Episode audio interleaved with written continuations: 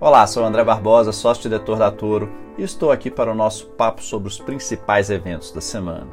Quarta-feira passada tivemos decisões de juros em linha com as expectativas no Brasil e nos Estados Unidos, ou seja, um corte de 0,5% por aqui e manutenção dos juros nos Estados Unidos.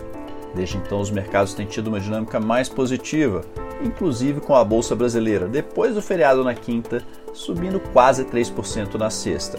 Vamos agora acompanhar se essa tendência vai ter continuidade essa semana. Aqui no Brasil, os grandes destaques ficam com a divulgação da ata da reunião do cupom na terça às 8 da manhã, dados de vendas de varejo na quarta e também com o índice de inflação IPCA de outubro na sexta às 9 da manhã.